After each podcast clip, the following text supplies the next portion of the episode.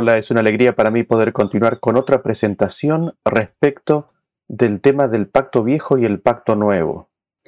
Habíamos visto que en la concepción tradicional que existe de los pactos, el concepto erróneo, eh, siendo el viejo pacto como antes de Cristo y el nuevo pacto como posterior a la cruz de Cristo, todo lo relacionado con la experiencia de Israel tiende a ser rápidamente descartado por el cristianismo como siendo parte del viejo pacto.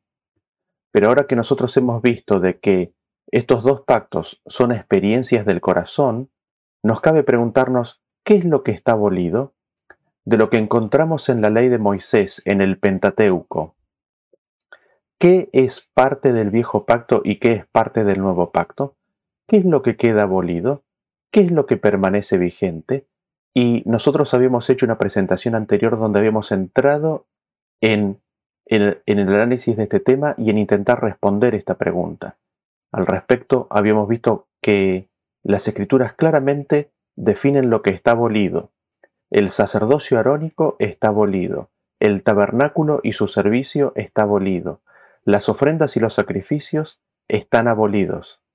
Ahora, respecto de la experiencia del pacto viejo como siendo una experiencia del corazón, habíamos visto que ésta iba a permanecer hasta el final del tiempo. Iba a permanecer hasta que se diga el que es justo siga siendo justo y el que es injusto siga siendo injusto. En ese sentido, el pacto viejo como experiencia del corazón recién será abolida cuando cada ser humano haya hecho una decisión final respecto de qué relación quiere mantener con Dios. Y Habiendo visto lo que queda abolido, nos habíamos preguntado qué es lo que permanece, qué es aquello que permanece en el tiempo, y habíamos visto que lo que permanece es la ley de Dios. ¿Por qué?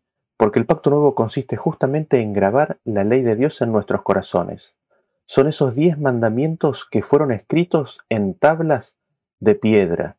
Y estos diez mandamientos permanecen no ya ahora en tablas de piedra, sino que permanecen en la mente y el corazón del pueblo de Dios, grabadas allí por el Espíritu Santo.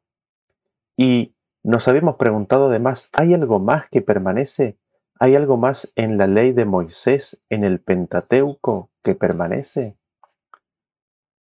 Y para ello vamos a leer Malaquías capítulo 4, versículo 1, que dice, porque aquí viene el día ardiente como un horno, y todos los soberbios y todos los que hacen maldad serán estopa.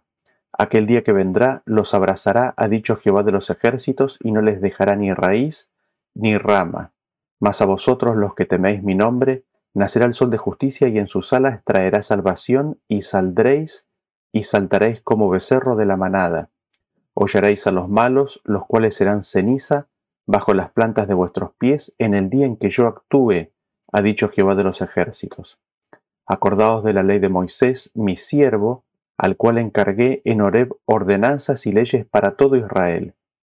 He aquí, yo os envío el profeta Elías antes que venga el día de Jehová, grande y terrible. Él hará volver el corazón de los padres hacia los hijos y el corazón de los hijos hacia los padres, no sea que yo venga y hiera la tierra con maldición. Nosotros vemos aquí que hay una experiencia que el pueblo de Israel, el pueblo de Dios, debe vivir antes de la segunda venida de Cristo. Hay una experiencia, un vivir, un resurgir espiritual del pueblo de Dios que es necesario que éste viva para poder estar en pie en la segunda venida. ¿Y esto consiste específicamente en qué? En acordarse de la ley de Moisés, específicamente las ordenanzas y las leyes para todo Israel. Como estamos hablando del tiempo del fin, estamos hablando del Israel espiritual. Por eso nos dice de todo Israel. Ahora, lo interesante de todo esto es de que cuando nosotros miramos a los diez mandamientos, hay un mandamiento que dice o hace referencia al hecho de la necesidad de acordarse. El versículo dice del cuarto mandamiento, acordarte has o acuérdate del día de reposo. Evidentemente, al pueblo de Dios le cuesta recordar este mandamiento. Se olvida fácilmente. y de hecho si nosotros miramos la experiencia del cristianismo, el cristianismo desechó el, el cuarto mandamiento, se lo olvidó y es recién en los últimos 200 o 300 años que en algunas pequeñas secciones del cristianismo que este mandamiento es rescatado. Ahora, el cuarto mandamiento empieza a ser recordado por parte del cristianismo, sin embargo, vemos que antes de la segunda venida de Cristo la obra no está completa. ¿Por qué? Porque hay un llamado nuevamente a recordar, a acordarse de estas leyes, de estas ordenanzas, de estos decretos que Dios le dio a Moisés para el pueblo de Dios del tiempo del fin. ¿Por qué el pedido de que la recuerden o que recuerden estas leyes? Porque se han olvidado, porque no las tienen presentes. Y nos gustaría poder entrar en el detalle de, de estas leyes. Sin embargo, antes de poder hacerlo en forma específica, necesitamos primero leer algo respecto de la experiencia del pueblo de Israel. Para ello vamos a leer en Jeremías capítulo 11 a partir del versículo 7 que dice, Porque solemnemente protesté a vuestros padres el día que les hice subir de la tierra de Egipto, amonestándoles desde temprano y sin cesar hasta el día de hoy, diciendo, Oíd mi voz. Pero no oyeron ni inclinaron su oído, antes se fueron cada uno tras la imaginación de su malvado corazón. Por tanto, traeré sobre ellos todas las palabras de este pacto, el cual mandé que cumpliesen y no lo cumplieron. La apelación de Dios fue a que escucharan su voz. Sin embargo, nos dice el texto que ellos no inclinaron su oído ni oyeron, sino que se fueron tras la imaginación de su malvado corazón. Y nosotros, respecto de esta experiencia, leemos en Salmos capítulo 81 a partir del versículo 11 que dice así, pero mi pueblo no oyó mi voz, e Israel no me quiso a mí. Los dejé, por tanto, a la dureza de su corazón. Caminaron en sus propios consejos. Oh, si me hubiera oído mi pueblo, si en mis caminos hubiera andado Israel. Israel no quiso escuchar a Dios, y finalmente Dios los deja a la dureza de su propio corazón. Dios los deja caminar en sus propios caminos. Dios le da al hombre su propia voluntad cuando desecha la voluntad de Dios. Y vamos a ver qué sucede con el pueblo de Israel y lo que finalmente hace Dios con su profeso pueblo. Esto lo leemos en el contexto de las ordenanzas y las leyes de Malaquías 4.4 que van a estar resaltadas en negrita en el texto. Para ello vamos a leer Ezequiel capítulo 20, versículo 19. Dice así, Yo soy Jehová vuestro Dios, andad en mis estatutos y guardad mis preceptos, y ponedlos por obra. Y santificad mis días de reposo y sean por señal entre mí y vosotros, para que sepáis que yo soy Jehová vuestro Dios. Mas los hijos se rebelaron contra mí, no anduvieron en mis estatutos, ni guardaron mis decretos para ponerlos por obra. Por lo cual el hombre que los cumpliere vivirá. Profanaron mis días de reposo. Dije entonces que derramaría mi ira sobre ellos, para cumplir mi enojo en ellos en el desierto.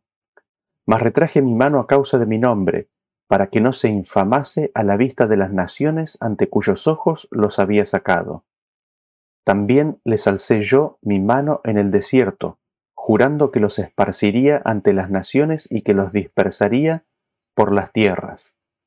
Porque no pusieron por obra mis decretos, sino que desecharon mis estatutos y profanaron mis días de reposo, y tras los ídolos de sus padres se les fueron los ojos. Por eso yo también les di estatutos que no eran buenos y decretos por los cuales no podrían vivir, y los contaminé en sus ofrendas cuando hacían pasar por el fuego a todo primogénito, para desolarlos y hacerles saber que yo soy Jehová. Y seguimos leyendo en el 39, y a vosotros, oh casa de Israel, así ha dicho Jehová el Señor. Andad cada uno tras sus ídolos y servidles, si es que a mí no me obedecéis, pero no profanéis más mi santo nombre con vuestras ofrendas y con vuestros ídolos. Así, nosotros vemos en este versículo que Dios le da a su pueblo, cuando sale de Egipto, estatutos y decretos. Es interesante porque menciona estos tres, estos tres que recién habíamos visto que el pueblo de Dios tiende a olvidarse. Menciona los estatutos, los decretos y agrega el sábado. Evidentemente el profeso pueblo de Dios tiende a olvidar estas palabras de Dios. Así vemos que Dios le da al pueblo de Israel estatutos y decretos, o como es traducido en Malaquías, ordenanzas y leyes. Y nos dice el texto de que es, porque, es que por esas leyes ellos vivirían. Sin embargo, nosotros leemos de que el pueblo de Israel no guardó esos estatutos y esos decretos. También profanaron los días de reposo. No solamente eso, sino que se fueron tras las costumbres de las naciones vecinas. Y como consecuencia de que ellos rechazan persistentemente la voluntad de Dios, manifestada en esos decretos, Dios les da su voluntad, les da lo que ellos quieren. Dios, nos dice el texto, que les da estatutos que no eran buenos y decretos por los cuales no podrían vivir. Eso nosotros lo vemos claramente en el versículo 39, cuando les dice, vayan tras sus ídolos si es que no me quieren a mí. Así, nosotros vemos que entrelazados entre los estatutos y decretos que Dios le da al pueblo de Israel, hay estatutos que no eran buenos y decretos por los cuales no vivirían. Esos estatutos eran los que estaban en su propio corazón al Dios darles su voluntad. Esto lo vamos a ver ahora más claramente cuando nos hacemos la pregunta, ¿acaso Dios da cosas que no son buenas? ¿De dónde proceden estas ordenanzas que no son buenas, estos decretos por los cuales no vivirían? Al respecto, leemos el versículo que se encuentra en Santiago capítulo 1, versículo 17. Dice, Toda buena dádiva y todo don perfecto es de lo alto, que desciende del Padre de las Luces, en el cual no hay mudanza ni sombra de variación. Y leemos en Romanos capítulo 7, versículo 12, que dice, de manera que la ley a la verdad es santa y el mandamiento santo y justo y bueno. Así vemos nosotros de que de Dios solo procede lo bueno, todo don perfecto, y nos aclara que en eso Él no cambia, es siempre así. Consecuentemente, también su ley, su ley es santa, justa y buena y de Él solo proviene eso. Ahora, respecto del hombre, nosotros leemos lo siguiente.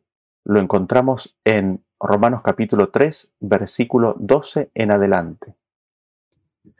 En Romanos 3:12 dice, todos se apartaron a una, fueron hechos inútiles. No hay quien haga lo bueno, no hay ni aún uno. Y en Mateo capítulo 15 versículo 19 dice, porque del corazón salen los malos pensamientos, muertes, adulterios, fornicaciones, hurtos, falsos testimonios, blasfemias.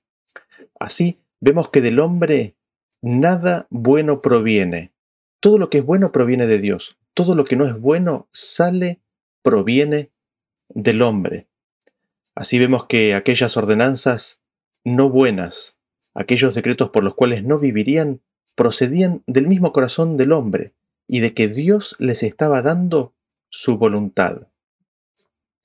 Y lo que vamos a hacer a continuación es ver la serie de estatutos y decretos que Dios les da. Vamos a ver aquellas ordenanzas y leyes, de acuerdo a como dice Malaquías 4.4.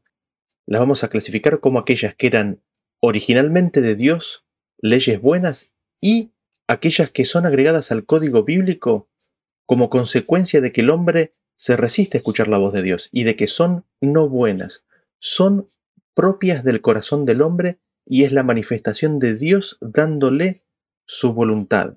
Eso es lo que vamos a ver a continuación. Vamos a ir clasificando estas leyes de acuerdo a estos dos principios. Y quizás la primera palabra que nos gustaría ver es la palabra leyes, de acuerdo a cómo está descrito en Malaquías 4.4. Malaquías 4.4 dice, acordados de la ley de Moisés, mi siervo, el cual encargué en Horeb ordenanzas y leyes para todo Israel. Vamos a ver la palabra leyes en su idioma original y la vamos a estudiar en el Antiguo Testamento, específicamente en Éxodo, así como aparece. Es la palabra mishpat que en el diccionario Strong es la número 4941 Y esta palabra básicamente significa veredicto, sentencia o decreto, justicia en forma abstracta, incluyendo el derecho o privilegio. Y encontramos esta palabra leyes en Éxodo capítulo 21 versículo 1 que dice, estas son las leyes que les propondrás. Y lo primero que notamos en este versículo es de que es una propuesta de Dios para su pueblo. La palabra mandamientos tiene otra fuerza, aún sabiendo de que son promesas de Dios. Estas leyes son una propuesta, una invitación de Dios. Nosotros habíamos visto de que Dios le había hablado al pueblo de Israel los diez mandamientos. ¿Con qué intención? Con la intención de grabar esas palabras en sus corazones. Pero Israel había endurecido su corazón y a pesar de que había prometido de que iba a escuchar, le pide a Dios de que no les hable más. Dado de que no quieren escuchar a Dios y éste no puede grabar su ley en sus corazones, Dios establece estas leyes que detallan más minuciosamente los diez mandamientos, para que, aunque la ley de los diez mandamientos esté fuera de sus corazones, ellos pudieran tener en forma sucinta su sentido espiritual. Entonces, Dios continúa hablando ahora con Moisés únicamente, y le dice que le proponga al pueblo de Israel estas leyes, estos decretos, estos juicios. Y estos están detallados en el libro de Éxodo del capítulo 21 al 23, y los vamos a pasar a mencionar a continuación. Nosotros vemos que del versículo 2 del capítulo 21 al versículo 11 hay leyes sobre la esclavitud. En el caso de que alguien comprare un esclavo hebreo, lo tenía que dejar libre en el séptimo año. Si el pueblo de Israel hubiese permanecido en el pacto nuevo, ninguno de ellos habría sido esclavo, sino que habrían sido, como dice Éxodo 19, un reino de reyes y sacerdotes. Cada uno de ellos habría sido reyes sobre la tierra. Al respecto, Deuteronomio 28:11 nos dice así, Y te hará Jehová sobreabundar en bienes en el fruto de tu vientre, en el fruto de tu bestia, y en el fruto de tu tierra, en el país que Jehová juró a tus padres que te había de dar. Te abrirá Jehová su buen tesoro, el cielo, para enviar la lluvia a, tu tierra en su tiempo, y para bendecir toda obra de tus manos, y prestarás a muchas naciones, y tú no pedirás prestado te pondrá Jehová por cabeza y no por cola, y estarás encima solamente, y no estarás debajo, si obedecieres los mandamientos de Jehová tu Dios, que yo te ordeno hoy, para que los guardes y cumplas. Y si no te apartares de todas las palabras que yo te mando hoy, ni a diestra ni a siniestra, para ir tras dioses ajenos y servirle. Esto es la promesa de la obediencia. Ahora vamos a ver la consecuencia de la desobediencia. En el 47. Por cuanto no serviste a Jehová tu Dios con alegría y con gozo de corazón, por la abundancia de todas las cosas, servirás por tanto a tus enemigos que enviare Jehová contra ti, con hambre y con sed y con desnudez y con falta de todas las cosas, y él pondrá yugo de hierro sobre tu cuello hasta destruirte. Así, vemos que la esclavitud es una consecuencia de no seguir la voluntad de Dios, y Dios, a través de estas leyes de la esclavitud, busca liberar del yugo. Esta es claramente una ley de Dios.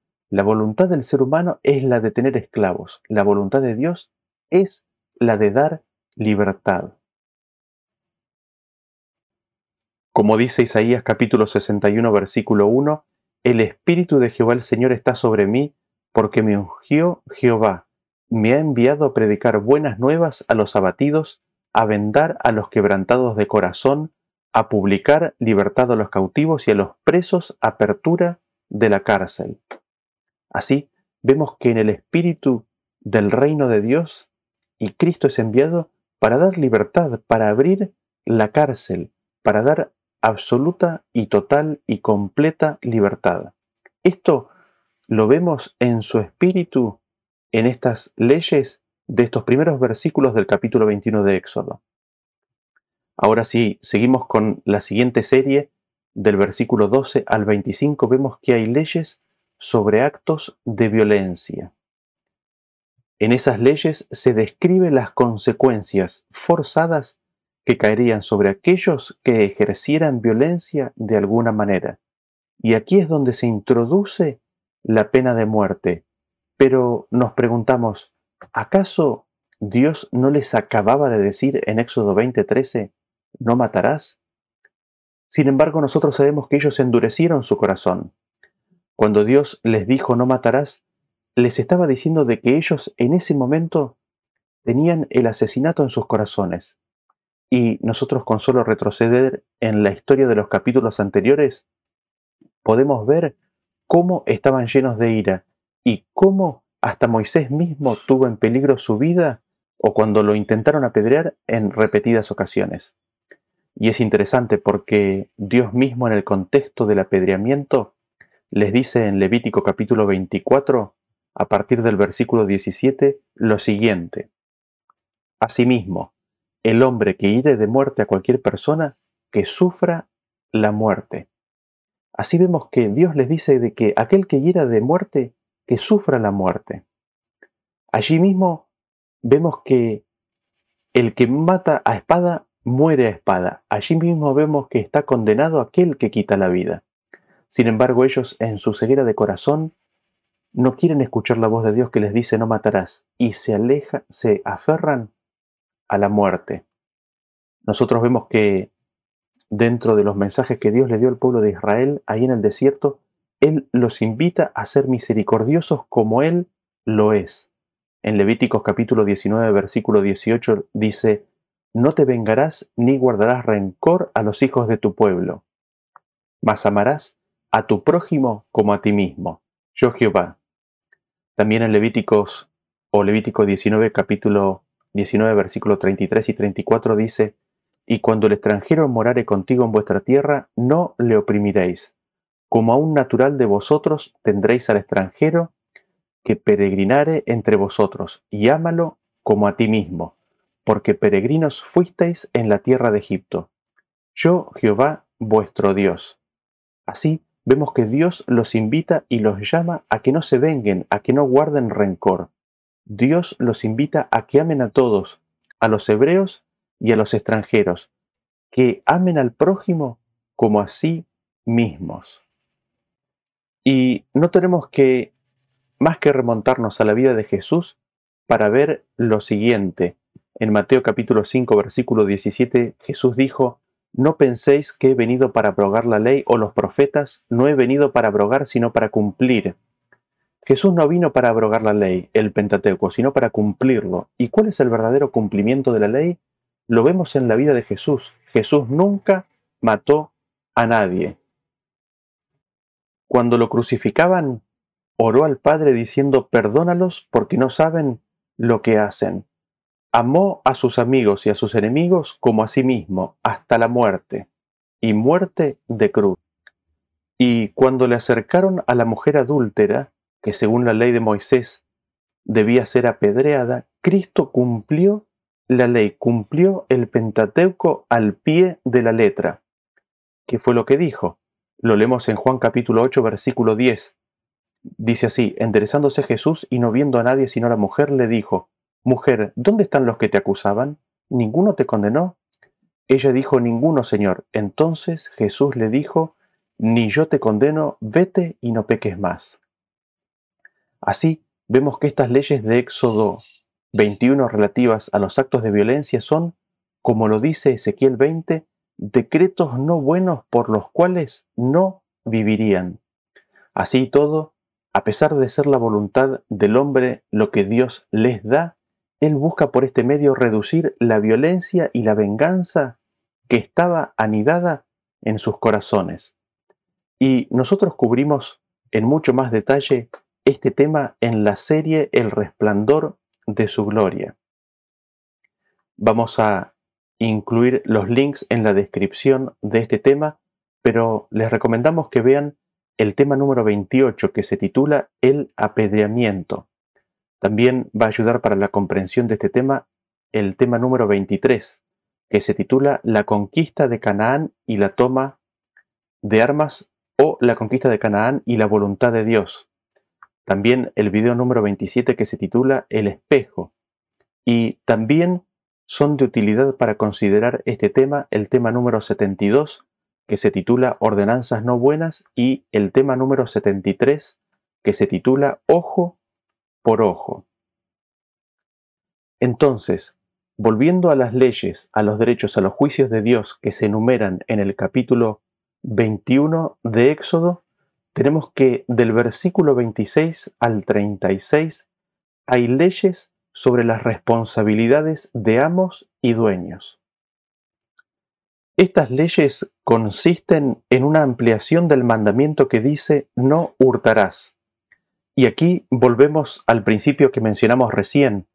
Mientras que son claramente leyes de hombres, se ve en estos, en estos mandamientos la misericordia de Dios tratando de de apaciguar y de frenar la violencia y la necesidad de venganza que hay en el corazón del hombre.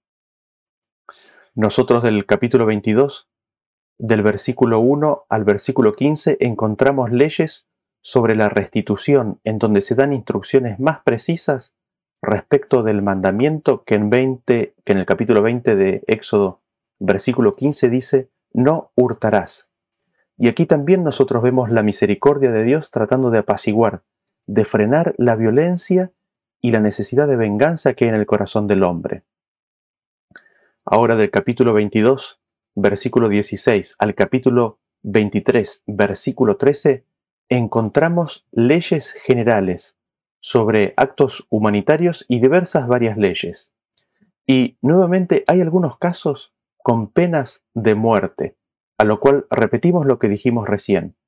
Estas son parte de los decretos no buenos, de la voluntad propia que Dios les da al no querer seguir su propio consejo, el consejo de Dios. En estas, en estas leyes que encontramos del capítulo 22, versículo 16 al capítulo 23, versículo 13, encontramos instrucciones que amplían el mandamiento que dice no hurtarás. Sin embargo, en todas estas instrucciones, en todas estas leyes, nosotros vemos la misericordia de Dios tratando de alcanzar a su pueblo y resaltando así la misericordia de Dios. Por eso Él los llama allí que sean varones santos. Y dentro de estas leyes nosotros encontramos la ley de las primicias. Y esto es claramente voluntad de Dios y no del hombre. ¿Cómo sabemos esto? Lo sabemos por el versículo de Colosenses capítulo 1, versículo 15, que dice, Él es la imagen del Dios invisible, el primogénito de toda creación. De tal manera amó Dios al mundo que envió, nos dio al primogénito de toda creación, y con Él nos dio todas las cosas. ¿No seremos acaso nosotros semejantes a Él? A la ley de las primicias nosotros la encontramos claramente desde el Génesis al Apocalipsis y es claramente parte de la ley de Dios. Y así leemos estas leyes que Dios les da. En Éxodo 22, 29 dice, No demorarás la primicia de tu cosecha ni de tu lagar, me darás el primogénito de tus hijos. Lo mismo harás con el de tu buey y de tu oveja. Siete días estará con su madre y el octavo día me lo darás las primicias de los primeros frutos de tu tierra traerás a la casa de Jehová tu Dios. Y dentro de estas leyes nosotros también encontramos una ampliación del quinto mandamiento que dice en Éxodo 20:12, honra a tu padre y a tu madre para que tus días se alarguen en la tierra que Jehová tu Dios te da. Y lo encontramos en Éxodo 22:28 cuando dice, no injuriarás a los jueces ni maldecirás al príncipe de tu pueblo. Vemos que aquellas personas en autoridad que han sido puestas para ser de bendición han de ser respetadas. Esa es la voluntad de Dios y es un desprendimiento natural del quinto mandamiento. También nosotros encontramos ampliaciones del noveno mandamiento que en Éxodo 20:16 dice, no hablarás contra tu prójimo falso testimonio. Lo vemos en Éxodo 23, versículo 1 en adelante, que dice, No admitirás falso rumor, no te concertarás con el impío para ser testigo falso, no seguirás a los muchos para hacer mal, ni responderás con ni responderás en litigio inclinándote a los más para hacer agravios, ni al pobre distinguirás en su causa. Sigue diciendo en el 6, no pervertirás el derecho de tu mendigo en su pleito, de palabra de mentira te alejarás y no matarás al inocente y justo, porque yo no justificaré al impío. No recibirás presente, porque el presente ciega a los que ven y pervierte las palabras de los, de los justos. Así vemos en estas leyes que son todas ampliaciones naturales del noveno mandamiento. También hay una referencia al, versículo o al mandamiento de no matarás, pero básicamente son ampliaciones naturales del el noveno mandamiento y son específicas para qué? Para que el pueblo de Dios no tropiece en su camino ni tenga dudas respecto de cuál es la voluntad de Dios. Nosotros también en estas leyes encontramos ampliaciones del cuarto mandamiento. Las leemos en Éxodo 23 a partir del versículo 10, cuando dice así, Seis años sembrarás tu tierra y recogerás su cosecha, mas el séptimo año la dejarás libre para que coman los pobres de tu pueblo, y de lo que quedare comerán las bestias del campo, así harás con tu viña y con tu olivar. Seis días trabajarás y el séptimo día reposarás, para que descanse tu buey y tu asno, y tome refrigerio el hijo de tu sierva y el extranjero. Y todo lo que os he dicho, guardadlo, y el nombre de otros dioses no mentaréis, ni se oirá de vuestras bocas. Así, nosotros vemos que el año del reposo de la tierra es mencionado a propósito juntamente con el mandamiento del sábado. Esto lo único que hace es destacar la relación que existe entre ambos. El hecho de que esta ley proviene de Dios y, no, y que no es del hombre, la encontramos en Apocalipsis, cuando vemos que la tierra habrá de reposar por mil años. Así vemos cómo el principio del reposo se mantiene en estas leyes. Y en todo esto nosotros empezamos a vislumbrar un patrón o un modelo que hemos desarrollado en varios temas de este canal. Es el modelo divino o el modelo fuente canal. Este, este modelo o este patrón, ¿qué es lo que destaca? De que así como Cristo procede del Padre, así también Cristo es el resplandor, la revelación del Padre. Y así nosotros también vemos y descubrimos que estas leyes y estos decretos de Dios proceden, tienen su origen, su esencia en los diez mandamientos. Estos decretos de Dios no solamente cumplen los mandamientos de Dios en su esencia y espíritu, sino que son el resplandor del mismo. Son una revelación más amplia de los mandamientos originales. Dado que el pueblo de Israel no quiso tener los diez mandamientos grabados en el corazón, se hizo necesario de que Dios les ampliara y les diera en detalle el significado espiritual de los mismos. Al mismo tiempo que notamos esto, vemos que los estatutos que Dios les dio, que no eran buenos, los decretos por los cuales ellos no vivirían, son aquellos que van en directa contradicción con estos diez mandamientos. Son aquellos que van en contra o van en oposición a los diez mandamientos y a su significado espiritual. Estos mandamientos son una expresión de Dios dándoles a ellos su propia voluntad, dado que no quieren seguirle a Él. Y nosotros continuamos leyendo las leyes de Dios y vemos que del capítulo 23, del versículo 14 al 19, encontramos leyes relativas al presentarse ante Dios. Estas dicen así en Éxodo capítulo 23, versículo 14. Tres veces en el año me celebraréis fiesta. Y el 17 dice, tres veces en el año se presentará todo varón delante de Jehová el Señor. Sabemos que por las ordenanzas del diezmo, de que toda la familia era invitada a ir a estas celebraciones. Y vemos y entendemos y sabemos que esta es una propuesta de Dios. Dios anhela encontrarse con su pueblo y lo invita a presentarse ante Él tres veces al año. Una vez en la fecha de los panes sin levadura, otra vez en el Pentecostés y la otra en la fecha de los tabernáculos. Y esto, naturalmente, no es sombra de nada, es la realidad pura, es la realidad misma. ¿Qué mayor realidad hay que la de entrar en la presencia de Dios? ¿Qué mayor sustancia puede existir que la de estar ante Él?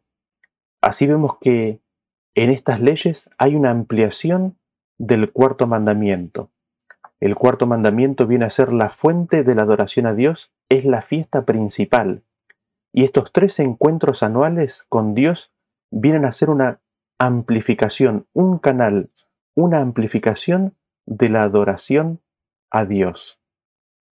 Y concluye el capítulo 23 del versículo 20 en adelante con un pedido y recuerdo a escuchar aquellos que, aquello que ellos tanto se rehusaban a hacer. En Éxodo capítulo 23, versículo 20 en adelante, dice así, He aquí yo envío mi ángel delante de ti para que te guarde en el camino y te introduzca en el lugar que yo he preparado. Guárdate delante de él y oye su voz. No le seas rebelde, porque él no perdonará vuestra rebelión, porque mi nombre está en él. Pero si en verdad oyeres su voz e hicieres todo lo que yo te dijere, seré enemigo de tus enemigos y afligiré a los que te afligieren. Así nosotros vemos que el Padre envía delante del pueblo de Israel al ángel de Dios, es decir, al mensajero de Dios, el que lleva la palabra de Dios.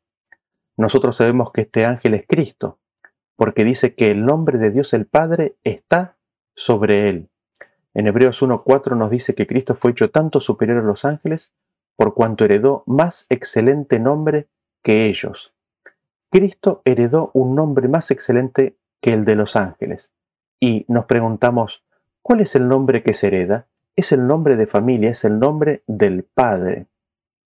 Y nosotros vemos que Dios preparó un lugar para su pueblo, para Israel, que le quería dar, y Cristo los iba a introducir en ese lugar. Pero para eso, ellos tenían que escuchar su voz, ellos tenían que cuidar de su presencia. No tenían que serle rebeldes. Si ellos eran rebeldes, finalmente Él los abandonaría. Por eso, los insta a que escuchen su voz, a que escuchen la voz del pastor y cuiden su presencia. Nosotros además notamos en este versículo de que el mensaje era del Padre porque dice todo lo que yo te dijere, pero sería dicho a través de la voz del Hijo, porque dice, si oyeres su voz. Si el pueblo de Dios escuchaba la voz de Cristo, Cristo les daría la tierra no tendrían que pelear ni ganársela, porque Cristo simplemente se las daría. Y allí al final del capítulo 23 les menciona las bendiciones del pacto nuevo. Y si nosotros seguimos leyendo las escrituras, ahí inmediatamente después, en el capítulo 24, el pueblo de Israel le promete a Dios que ellos harían todas estas cosas. Así vemos como lamentablemente el pueblo de Israel permanecía aún en el viejo pacto. La invitación de Dios era de que escuchen a la voz de Cristo. Sin embargo, ellos en su mentalidad seguían siendo siervos. Eran ellos los que iban a hacer las obras. Y así nosotros hemos visto en esta presentación la palabra leyes en el Antiguo Testamento y específicamente en el libro de Éxodo. Esa misma palabra que habíamos visto que estaba en Malaquías capítulo 4, versículo 4, que somos invitados a recordar. En el próximo tema vamos a estudiar la otra palabra, la palabra ordenanzas, y vamos a terminar de ver estas dos palabras en forma conjunta. Así que gracias por haber escuchado y los espero en la próxima presentación. Hasta luego. Bendiciones.